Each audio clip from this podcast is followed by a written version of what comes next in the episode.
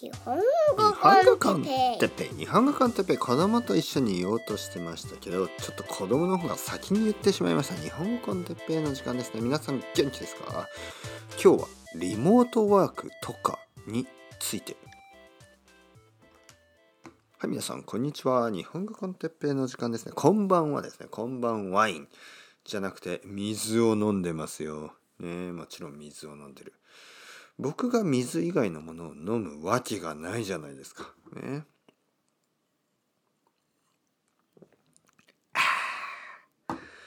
この水はうまい。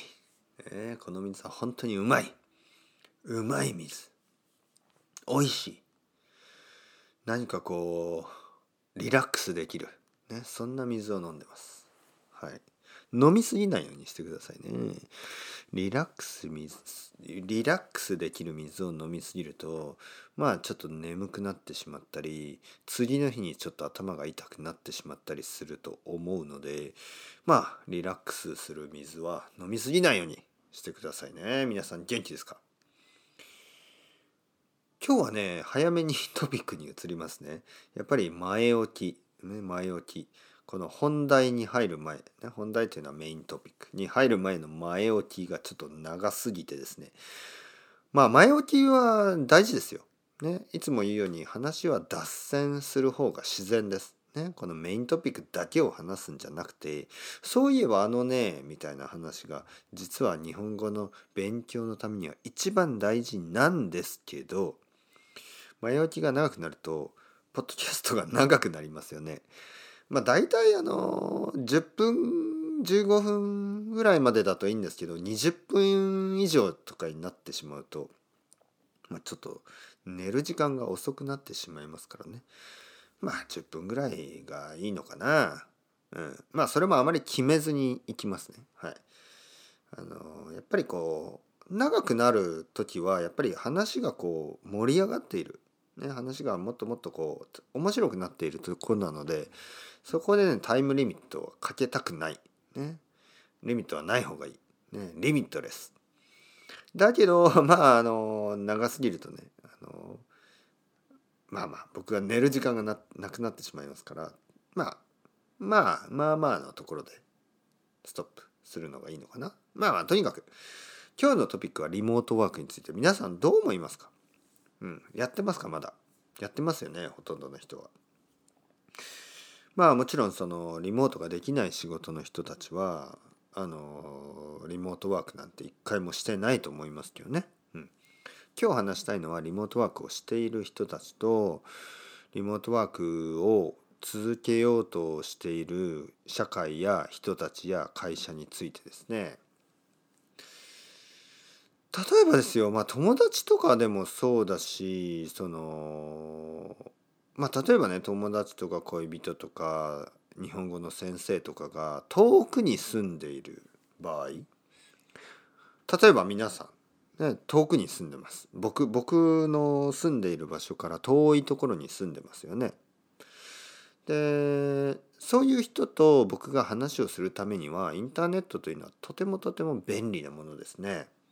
アメリカとかヨーロッパとかアジアの他の国とかオーストラリアとかアフリカとか世界中のいろいろなとこに住んでるあの人たちと僕は毎日話をしてるんですね。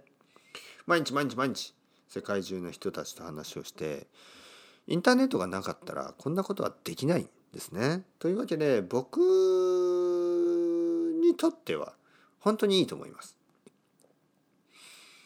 ででもですよまああの例えばやっぱり自分の家の近くに住んでる人とインターネットで話をするのはちょっとやっぱり変ですよね。うん、まあレッスンの場合はねまあ僕は東京に住んでる人ともあのオンラインでしかしないまあその理由は、まあ、その場所がないしね、場所がないんですよまず。カフェとかで教えるとちょっとこう、大変ですからね。あとはその移動の時間とかねこれも大変だしあのとてもとても高くしないとできないですね。僕が多分もし東京でどこかでねマンツーマンレッスン1対1でカフェとかでレッスンするんだったらまあその前のレッスンができないその後のレッスンができないからかなり高くなりますよね。そんなお金を払う人はいないと思うんでオンラインでしかやってないんですけどまあまあまあ今日今話してるのは僕みたいな特別な仕事の人じゃなくて今までね例えばオフィスの中でみんなといろいろな話をしながらコーヒーブレイクとかを取りながら仕事をしてた人たちが今はあの家から、ね、家で仕事をしてますね。はい、家で仕事をしてる、ね。家からコンピューターを使って、え、会社の仕事をしている。でそのそういう人たちがこれからずっとねそういう生活を続けるの？ね、これが会社によって違うんですよね。会社によっては、はい、これからずっとリモートでやります。で会社によっては、あの、そろそろ、あの、会社に戻ります。皆さん、戻ってきてください。で、僕たちはね、この、これがね、いいのか悪いのかがまだわからないんですよね。えー、ただね、友達だったらどうですか？友達。友達に会った方がいいでしょうやっぱり。友達とズーム飲み会、ね、ズームを使ってビールを飲んだりとかビールを飲みながら話すとかそれはもちろん友達と話さないよりはいいですよ話さないよりはマシですそのだけどやっぱりオルタナティブとしてですね。オルタナティブとしてはいいんですけどだけどやっぱりその友達とはやっぱ会って話した方がいいでしょ？うん。そんな気がしますけどね。僕はそうだと思います。家族はどうですか？恋人はどうですか？あった方がいいでしょ？ずっとリモートで恋人ですか？それは。まあ仕方がない時はありますよ。でもずっとリモートで大丈夫ですか？ずっとこれから。もしかしたらそういう結婚生活とかもあるのかな？これから。どうですか？例えば2人があの恋に落ちて、えー、リモートでねオンラインでそれからずっとオンラインだけでずっとその関係を持つね？手を握ったこともないキスをしたこともない。だけどあのずっと愛し合っている。ね。えー、まあもちろん子供は生まれないですよね。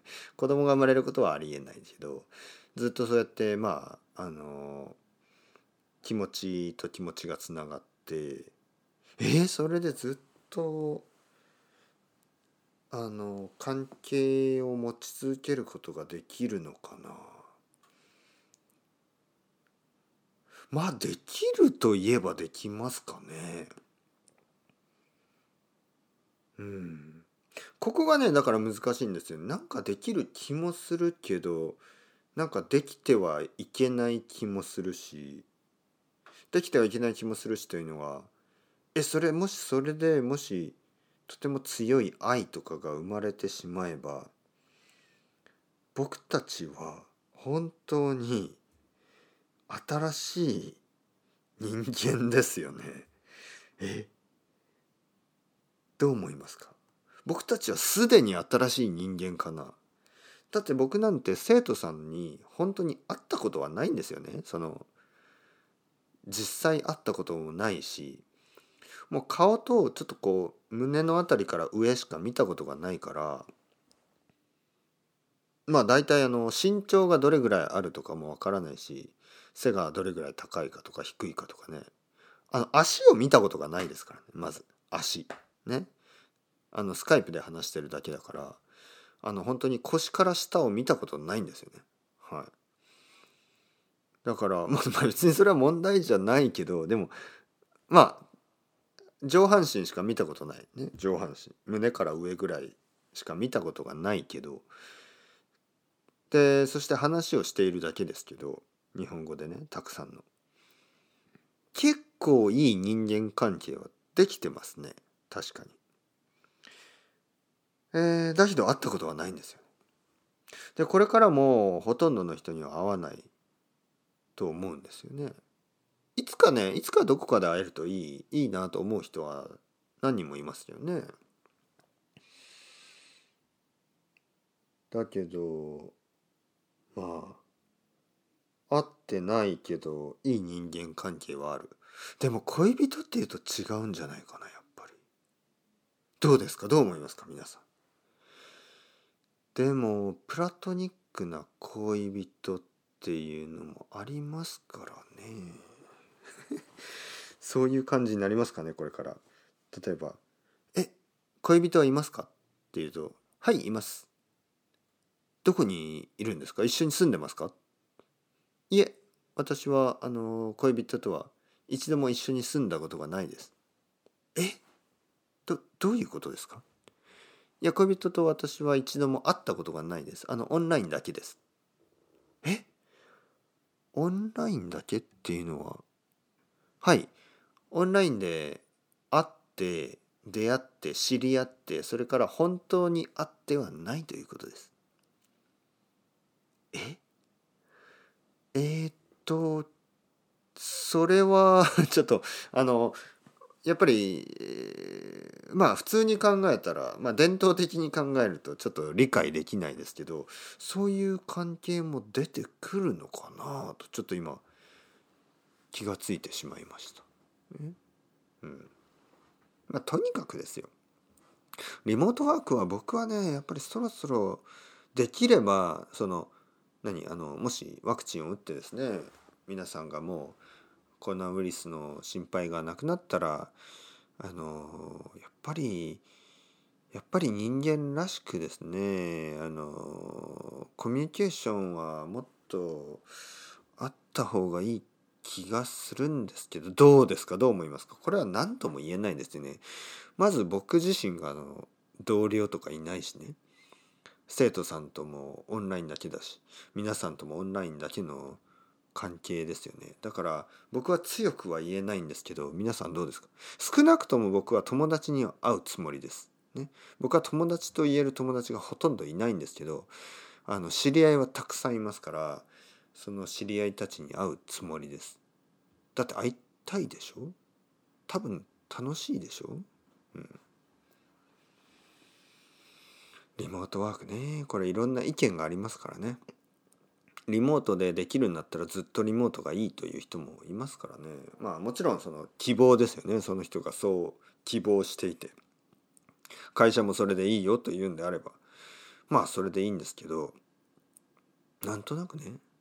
あの人と会うっていうのを大事にしたいですけどね。居酒屋に行きたいな。居酒屋に行ってね。